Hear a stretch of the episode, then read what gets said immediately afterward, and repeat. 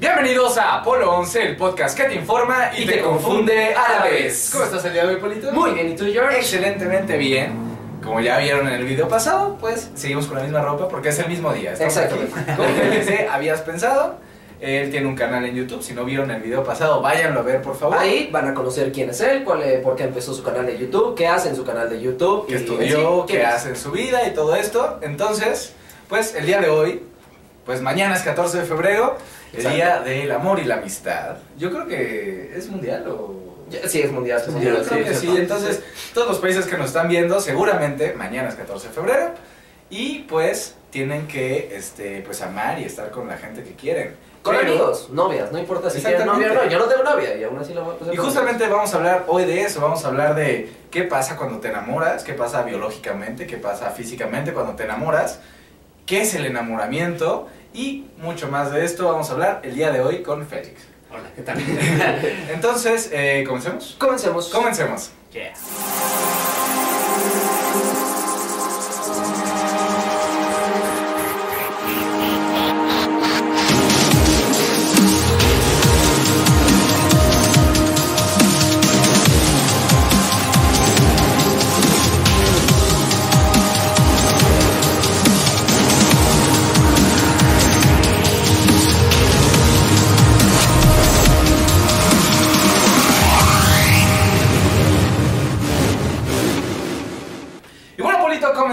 El podcast del día de hoy. ¿Qué pasa cuando te enamoras? ¿Estás enamorado, Pol? Yo me he enamorado. ¿Tú te has enamorado? Yo también. ¿Tú ¿Te has enamorado? Sí, de hecho, quiero decirles que el promedio de enamoramientos en la vida son siete. ¿Siete? ¿Solo te enamoras? Eh, más o el promedio. Hay personas que se enamoran más y personas que se enamoran menos. Pues sí. ¿Y, y en qué punto? O sea, yo siempre me he preguntado, ya ves que existe esta, esta problemática de, ay, no, es que me dijo que me amaba.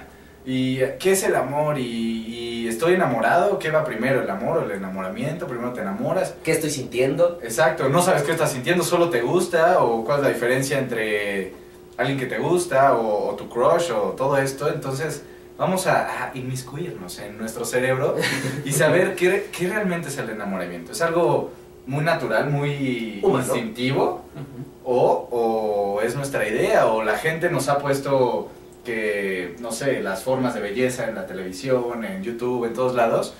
Tal vez nos enamoramos de ese tipo de personas o realmente cada quien tiene sus gustos.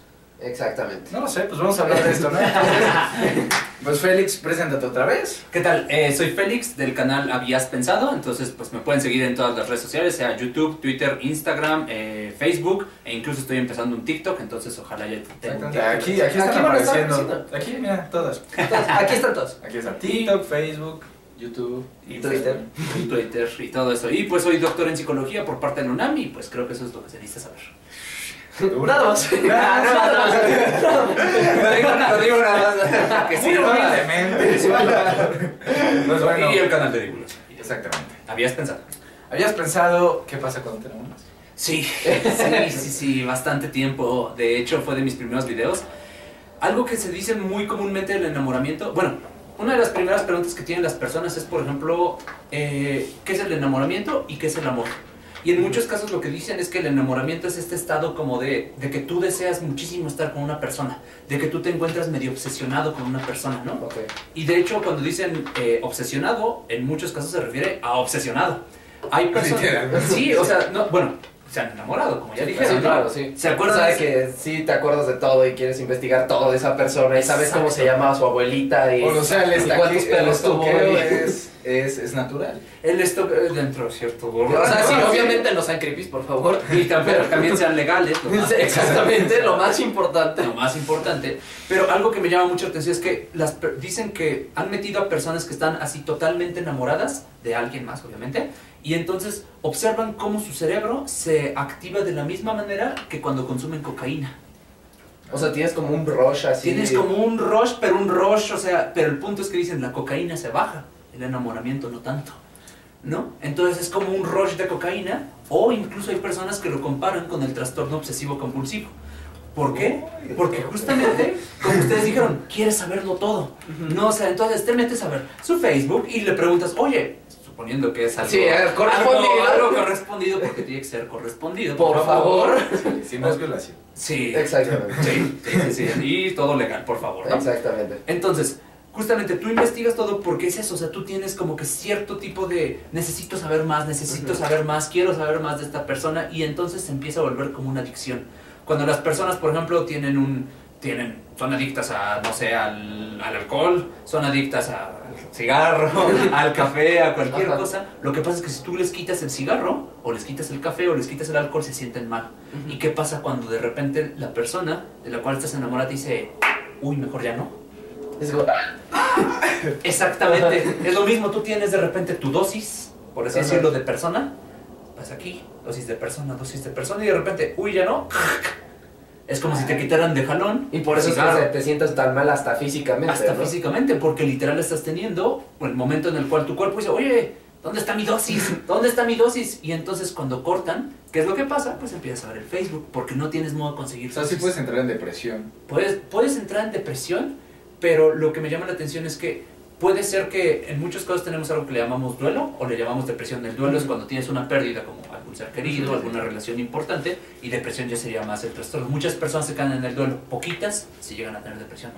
Pero entonces, el enamoramiento, a grandes rasgos, se refiere a esta sensación que nosotros tenemos regularmente de querer estar con esta, con esta persona. La sensación de que esa persona es perfecta.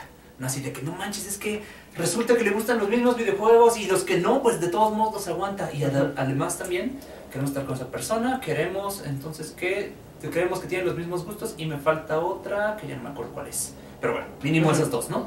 Entonces, lo que me llama la atención es que tú tienes esos síntomas y pues las personas así se enamoran. ¿Y qué pasa al revés cuando tú, o sea, cómo va el proceso cuando tú te dejas, por ejemplo, de enamorar? Cuando eres la otra parte, o sea, la Espera, que espera, dice... antes, antes de eso, yo leí, no sé qué tan cierto sea, le investigué un poco de más.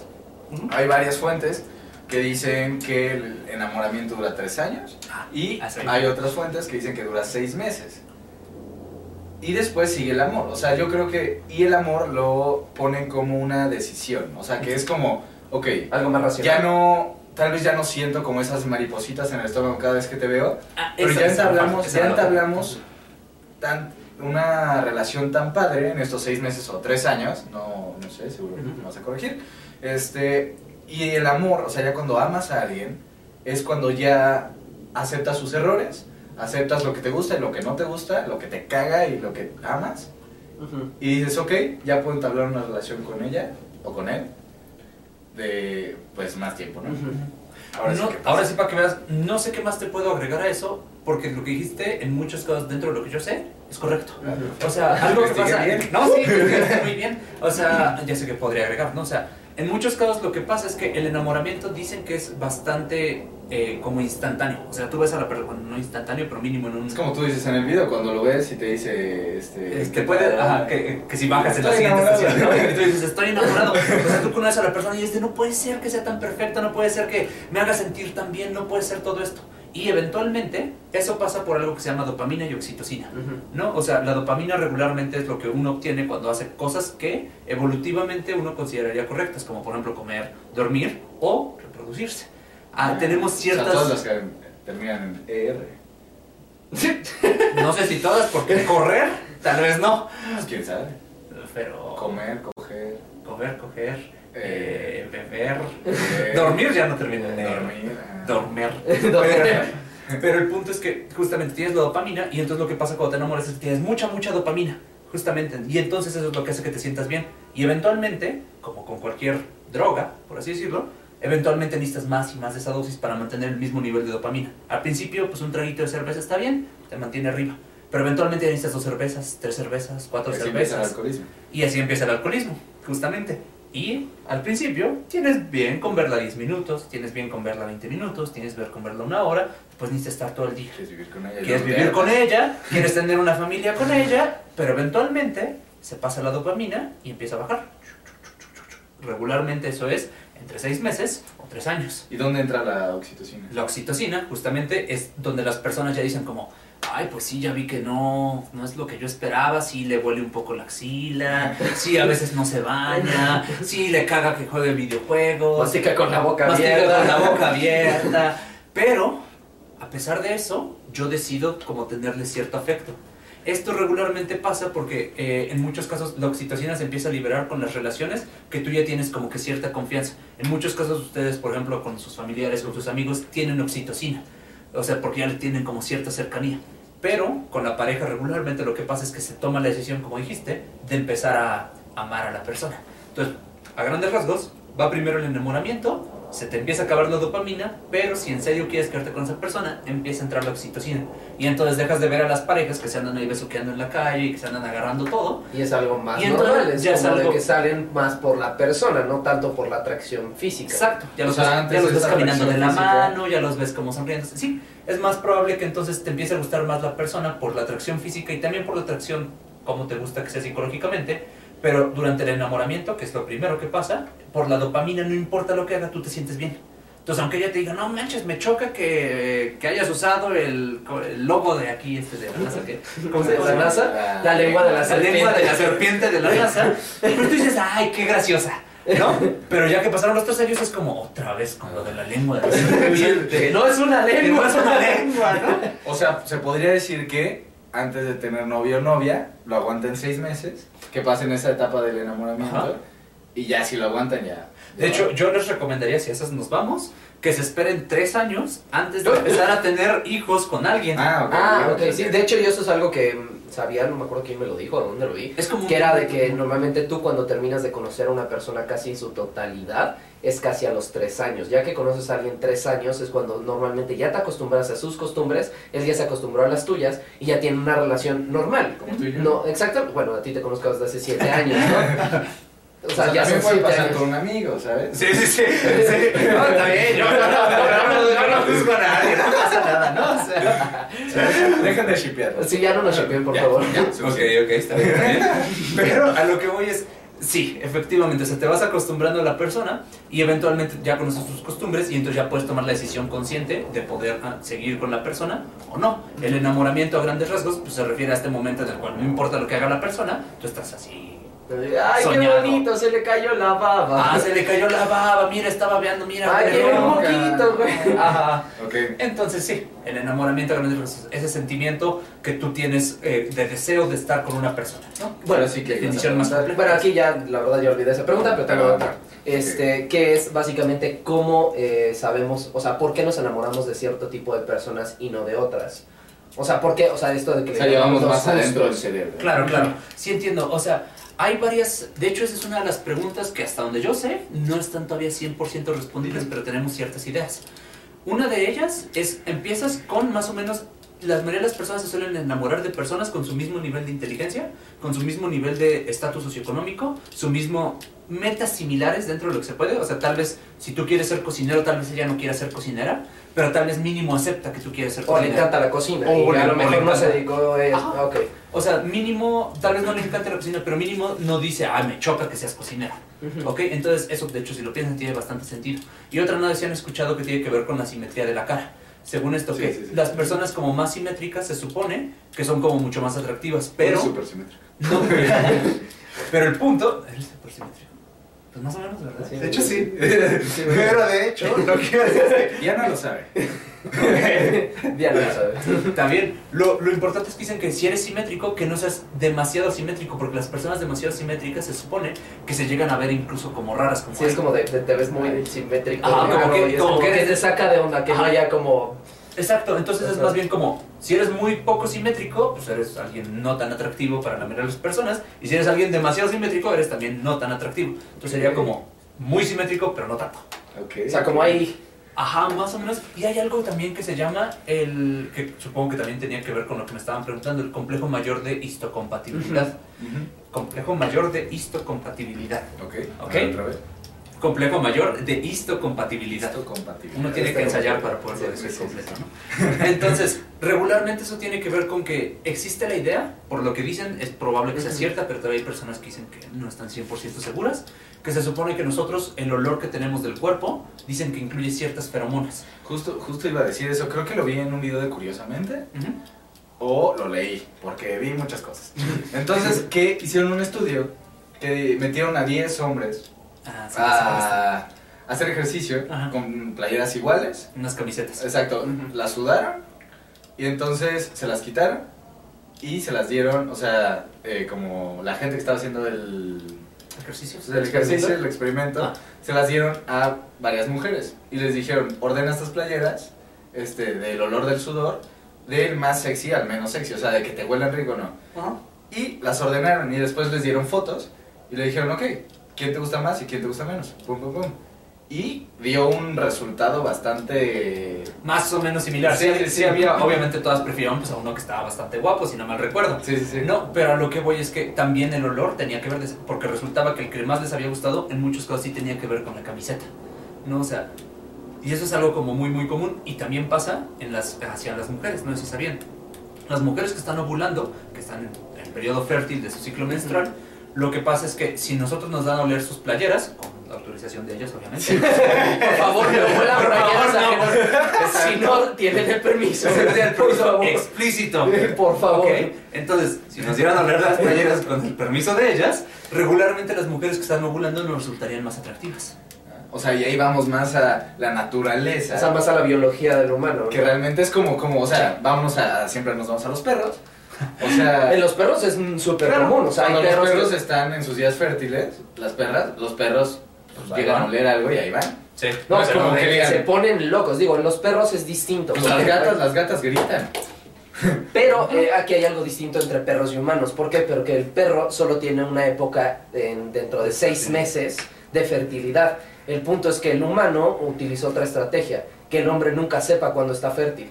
¿Por qué? Porque cuando la mujer está fértil, pero el hombre no lo sabe, el hombre permanece más tiempo con la mujer y hacen más una familia y una sociedad. O sea, Porque el humano está hecho... ciclos de fertilidad, Las Sí, mujeres, pero es mensual. 28 días. pero nosotros.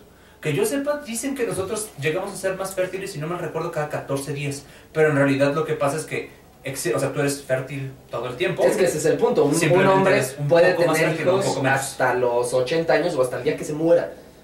Una mujer no, una mujer entra en la menopausia. O sea, un- sí, básicamente. Y lo raro es que básicamente genéticamente en el planeta hay más mujeres que hombres. A pesar de que el hombre es más fértil, pero nacen más mujeres. Porque las mujeres son menos tiempo fértil. Entonces necesitas más mujeres, ¿por qué? Porque ellas son las que gestan. O sea, es totalmente natural. Es completamente natural. Y por eso es que como no tenemos esas partes, o sea, la mujer tiene la parte fértil. Y sí, sí te atrae más, pero conscientemente tú no lo sabes. En los perros sí lo saben. El aroma la, tienen un sangrado. Ese sangrado cuando orinan lo dejan en, en los árboles, cuando orinan y así. Y así es como el perro sabe que ahí en ese O lugar... sea, es el Tinder de perro. Eh, o sea, Ajá. literal, las orinas, cuando los perros orinan y hacen popó por la calle y que levantan la pata y que la perra va y huele, todo eso es como si, eh, imagínate que en cada árbol un humano pegara su perfil de Tinder, güey. literal, y es como de que pasa el perro y saca así como, "Ah, esta está guapa, ok, esta está, oh, esto está en cielo. literal, Literal es está diciendo, hoy, si quieres, hoy. y estoy por aquí, porque Ajá. obviamente los perros tienen esta parte de marcar su territorio, las zonas en las que se mueven. Por eso es que cuando están en celo es tan importante eso, porque saben ese perro que por ahí va a haber una perra en celo. Porque obviamente los perros no están O sea, ya no es natural. casa. O sea, ya no es... Ya no es natural, porque no obviamente no están en la calle. O sea, sí, sí, los que están en la calle, por eso es que hay tantos perros callejeros, porque ese es el punto. Tienen muy buena, ese, en ese sentido, como es por zonas, saben cuáles están fértiles y cuáles no. Ay, perro. Todos los días aprende algo nuevo. Ajá. Y este, entonces, si nos vamos más a la prehistoria. ¿qué pasa ahí? O sea, no sé si a un cavernícola se le hacía guapa a otra cavernícola o era más animal, ¿sabes? Más como, uy, uy, uy, uy, espérate. Es que de no, hecho, es que No es el sé, punto. no lo sé, no lo sé. A ver, algo que me llama mucho la atención es que, por ejemplo, dice, o sea, dices un cavernícola, pero es muy probable que ese cavernícola ya se pareciera mucho a nosotros. Eh, ¿No? justo eso, No, o sea, sí, sí, sí, pero refiero a, a cuando no había estereotipos, no había de que, o sea, porque ahorita te puede gustar una chava porque, ah, ve cómo se viste, o ve cómo huele, su perfume, ropa, pero en ese entonces no había nada, no había estereotipos, Mira, ¿sabes? yo no, que ahí- sabías que, o sea, yo ahorita puedo saber eh, cómo es una niña que me gusta, Ajá. porque he visto un millón de niñas y a, a mi alrededor hay.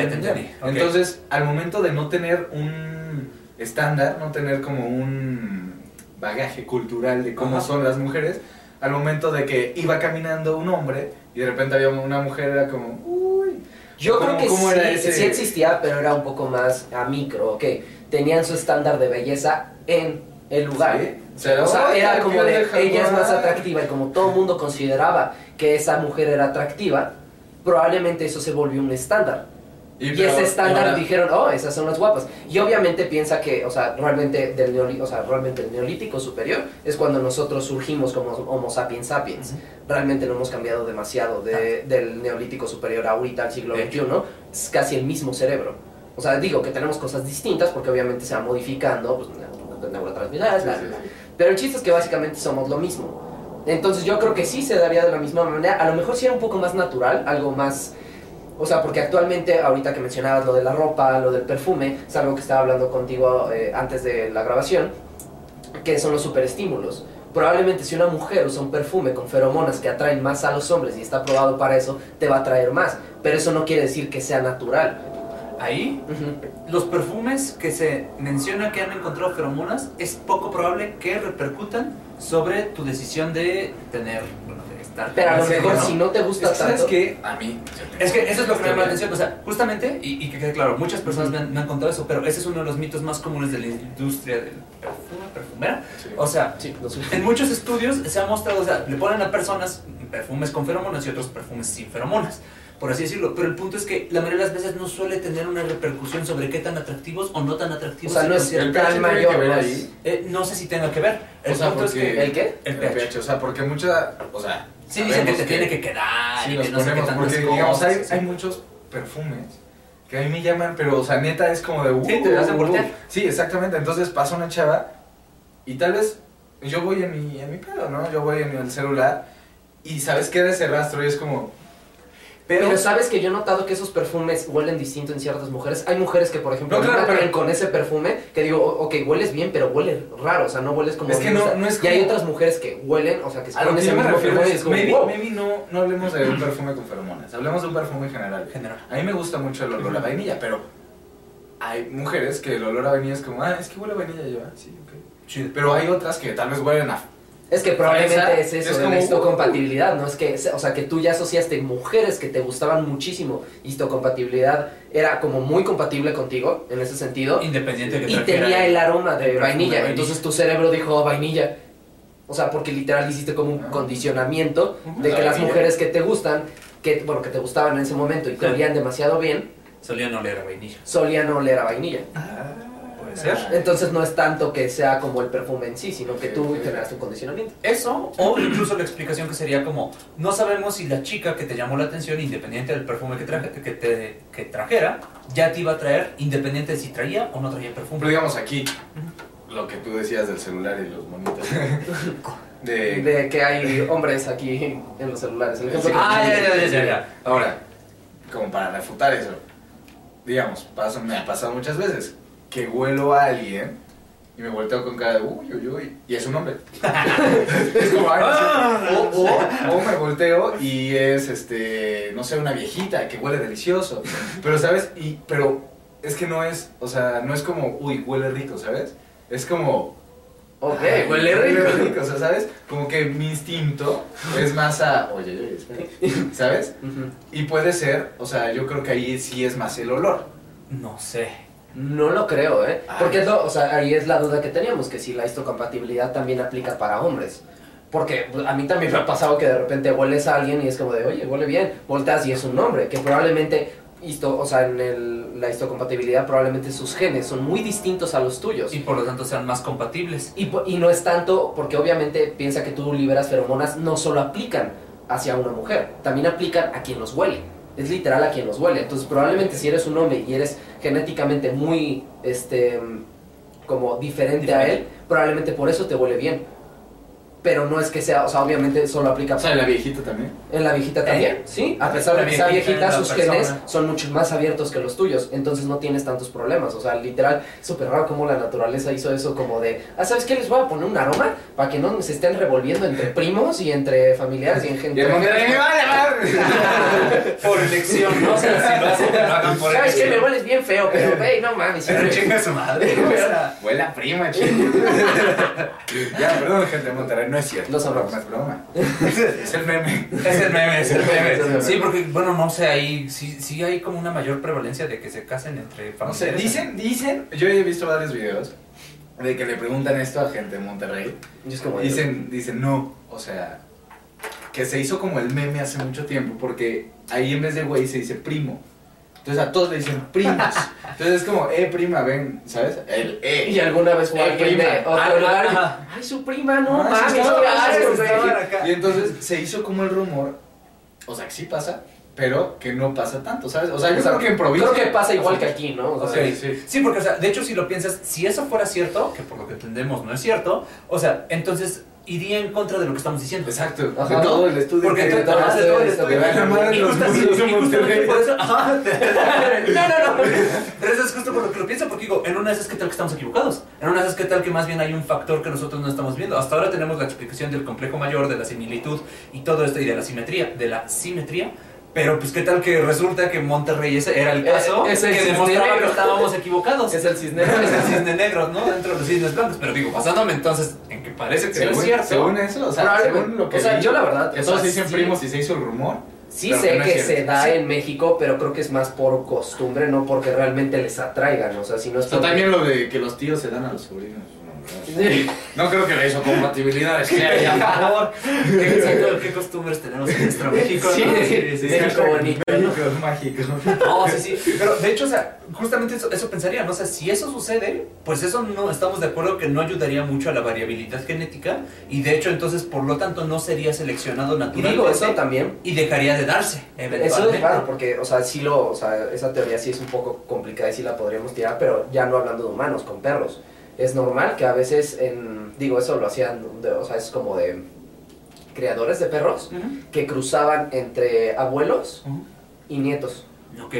Pero pues ahí no sé si en sí los perros tengan esto de la histocompatibilidad, no Por sé lo- si sea algo de sé, sí. mamíferos en específico. Por lo que sé, creo que es algo de mamíferos, si no mal recuerdo. Pero el punto es que tal vez no lo tengan a tal grado como nosotros. Tal vez ellos sea como mucho más laxo. Pero ahí sí Ah, necesitaríamos hablar con un biólogo o algo Sí, con- sí, claro. Porque sí, eso, eso sí, para que veas, eso sí no lo sé. Pero, O sea, sé que los humanos sí aplica así, que sí se han hecho estudios con humanos, pero con perros no lo sé, la verdad. pues, vamos a agarrar unos perros y... Digo, porque lo que sí sabía es que si tú tienes como, o sea, dentro del complejo mayor de histocompatibilidad, o sea, a grandes rasgos lo que se refiere al complejo mayor de histocompatibilidad es que tú sueles preferir a personas que no son tan similares a ti, ¿no? Para incrementar la, variabilidad genética. En otras palabras, yo prefiero a una chica regularmente que no esté emparentada conmigo, que no tenga ningún tipo de vínculo eh, sanguíneo, por así decirlo, conmigo, porque entonces es mucho más probable que si nosotros llegamos a tener un hijo, nuestro hijo Y no tenga hecho, ninguna enfermedad. Eso podría explicar, por ejemplo, por qué en tantos países los extranjeros son tan, tan atractivos en su momento. ¿Por qué? Porque obviamente su genética es de otro lugar completamente distinto. Ah, por eso. Oh. Eso tiene algo que ver, pero, Porque obviamente también, o sea, la raza depende mucho de tu línea genética. pero tiene más que ver otra cosa. Tiene que ver justamente con que es un estímulo que no has visto regularmente. Probablemente también. Es un estímulo novedoso, o sea, quieran o no, por más que tú seas el extranjero, o sea, si vamos nosotros a, no sé, ¿a dónde vamos? ¿Qué les gusta? Ah, No, a, a- a Argentina. Argentina. Argentina. Yo iba a decir Islandia porque ahí que aparte son como mil personas en De hecho, Pero- creo que en Islandia tiene una aplicación para saber si no son familiares. Exactamente. Porque como es un pueblo, o zona, es un país tan pequeño, tiene una aplicación así de te conoces en un bar con una chava, sacan la aplicación y checan si no son Si de la no están emparentados. ¿Quién es tu papá? Ay, ¿Quién es mi tu papá? tío, ¿no? Ay, es mi tío. Ay, ya, hazte Ah. para allá, güey, me caíste. No, ya. Nos vemos en Navidad. y de hecho, si se fijan, ese sería un problema bastante importante porque podrían tener desde un decrecimiento, o sea, que la población literal tuviera como muchos problemas genéticos. Y ahí, por ejemplo, me suena más a que si nos vamos a Islandia, pues en una de esas tuviéramos un poquito más de chance, porque además de que tal vez no somos de ahí, nuestras costumbres, quieras o no, pues son algo que ellos no están acostumbrados. claro. Sí, y por lo tanto, aunque nosotros... sí. Aunque nosotros bailemos bien mal, si le hacemos así, probablemente bailemos mejor que los islandeses. No sé Sí. si los islandeses bailen No, muy bien. bailan horrible. Ah, si me estás oyendo islandés. Ah, pensaba que no. no creo que nadie nos vea de Islandia. Bueno, si alguien conoce algún islandés, díganos si baila muy bien o baila muy mal, ahí, ahí lo sabremos, ¿no? Pero el punto es eso, ¿no? O sea, en una de esas tiene que ver con que nosotros seamos como un estímulo novedoso y por lo tanto, pues atraigamos más. Y además, pues quieran o no, si saben que somos extranjeros, las repercusiones por estar con nosotros socialmente son menores. Nadie va a decir, ay, mira, te fuiste con no sé quién, bla, bla, bla.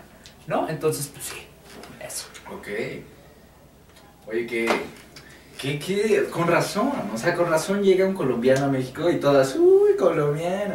O sea, sí tiene, no es tanto que ver que sea colombiano, es que su isocompatibilidad Puede ser. Puede ser una gran parte y aparte que la cultura es muy distinta a la tuya, entonces encontrar algo distinto es como de, uh, ok. ¿Por qué? Porque obviamente si estás acostumbrado a una, a una mexicana promedio, digamos, o sea, de que pues, te- o sea, que no sean como del mismo nivel, como lo decíamos, que normalmente te enamoras de la misma, o sea, del mismo nivel de inteligencia, bla, bla, bla. Socioeconómico. Socioeconómico. decías eh, dos o tres años de diferencia, ¿no? También tiene que ver la edad. Ah, claro. Eh, es muy común, o sea, justamente en la edad es mucho más probable que las personas se, bueno, tengan algún tipo de relación romántica con personas que tienen más o menos su misma edad. No, o sea, esto tiene que ver porque, porque se les ocurre, porque regularmente si yo les digo que yo busco similitud, la mayoría de las personas buscan similitud, es mucho más probable que una persona en mi edad la tenga. Llevan los mismos No. procesos, bla. Lleven los mismos procesos, haya hecho cosas similares, o mínimo incluso compartamos el contexto cultural. Estamos de acuerdo que yo ahorita tengo 31 años. Si yo ahorita voy y hablo con alguien de 18 años, Ujú. estamos de acuerdo que es poco probable que... O sea, sí, de seguro voy a entender ciertas cosas, pero no voy a entender todas. Y lo mismo, lo mismo ella, ¿no?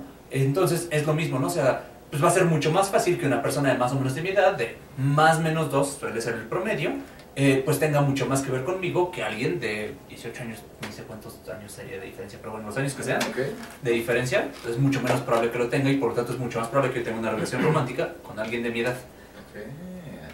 Qué interesante todo esto, ¿eh? Si Y están enamorados, cuéntenle esto a quien están enamorados. Comparten, porque es febrero de compartir. Entonces, Febrero de compartir. Y este, pues para concluir, yo diría que vamos al 14 de febrero. Yo creo que es un momento de pasar con la gente que realmente quieres.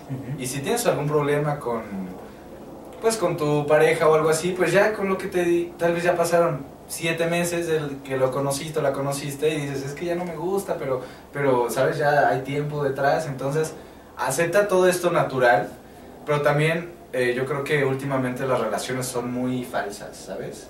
O sea, hay tanta gente que es como, ¿sabes? La gente tiene cosas por tener sin, sin buscar realmente el propósito real, que es como, pues, amar a esa persona, conocer y vivir como un buen rato juntos. Yo diría eso, que, pues, aprecien a la gente que está a su alrededor y, eh, pues, el amor, ¿no? Yo creo que el amor. Me gustaría decir nada más una, Sí, claro, una sí, sí, cosilla. Sí, sí. Hay algo que se llama la teoría triangular del amor de Stenberg, ¿no? que a grandes rasgos dice que tú para tener una relación romántica que funcione tienes que tener tres componentes. Tienes que hacer que la persona te guste, él le llama pasión. Tienes que hacer que las perso- la persona te guste físicamente. Tienes que hacer que la persona comparta cosas contigo, él le llama intimidad. Y tienes que tener la decisión de estar con esa persona.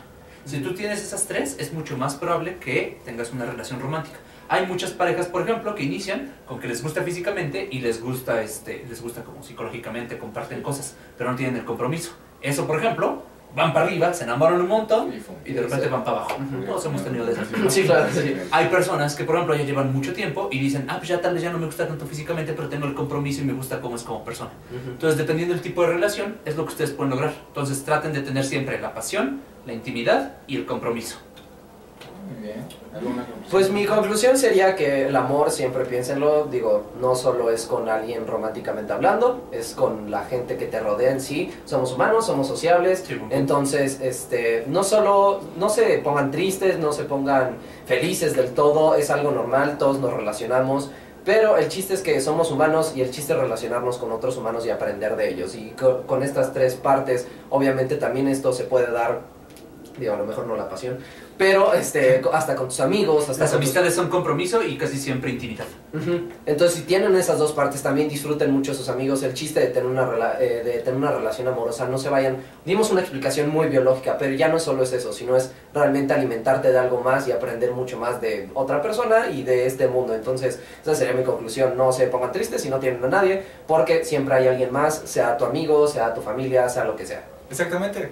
Y bueno, yo creo que sería todo. Sí. Síganos en nuestras redes sociales, aquí están apareciendo las de Félix. Yeah. Aquí están apareciendo las nuestras. También tenemos merch. Eh, aquí están apareciendo las playeras. Vayan a comprarlas, están muy buenas. Y hay descuentos de febrero, febrero de compartir. Entonces usa este el código febrero de compartir y vas a tener un 30% de descuento. O mejor un 33. Un 33%. Un 33%, por- sí. Claro que sí. Un 33% de descuento en toda la mercancía de Apple 11. Entonces, entonces feliz 14 de febrero. Les mando un besote a todos y yo creo que pues ya no hay nada más que decir. Mi nombre es Jorge Roldán Yo soy Félix Rescala. Mi nombre es Paula Noche. y esto es Apolo 11.